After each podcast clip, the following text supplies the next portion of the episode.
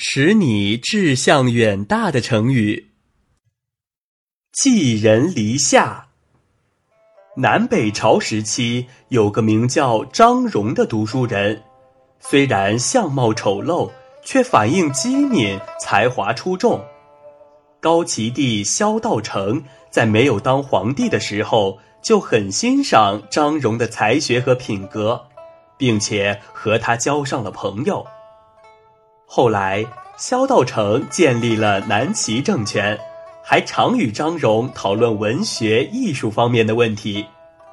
张荣能言善辩，讲话非常幽默。有一次，张荣请假回乡，萧道成问他家住在哪里，张荣回答：“我住在陆地上，但不是房屋里；住在船上，但不是水上。”萧道成不明白这是怎么一回事，就问张荣的亲戚张旭。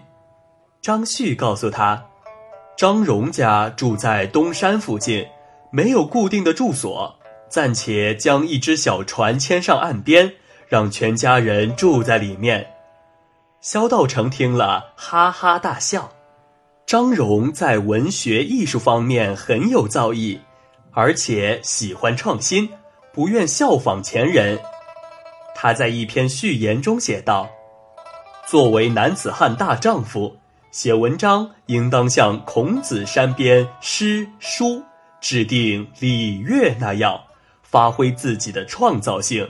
为什么要模仿别人，像鸟雀那样寄居在人家的篱笆下面呢？”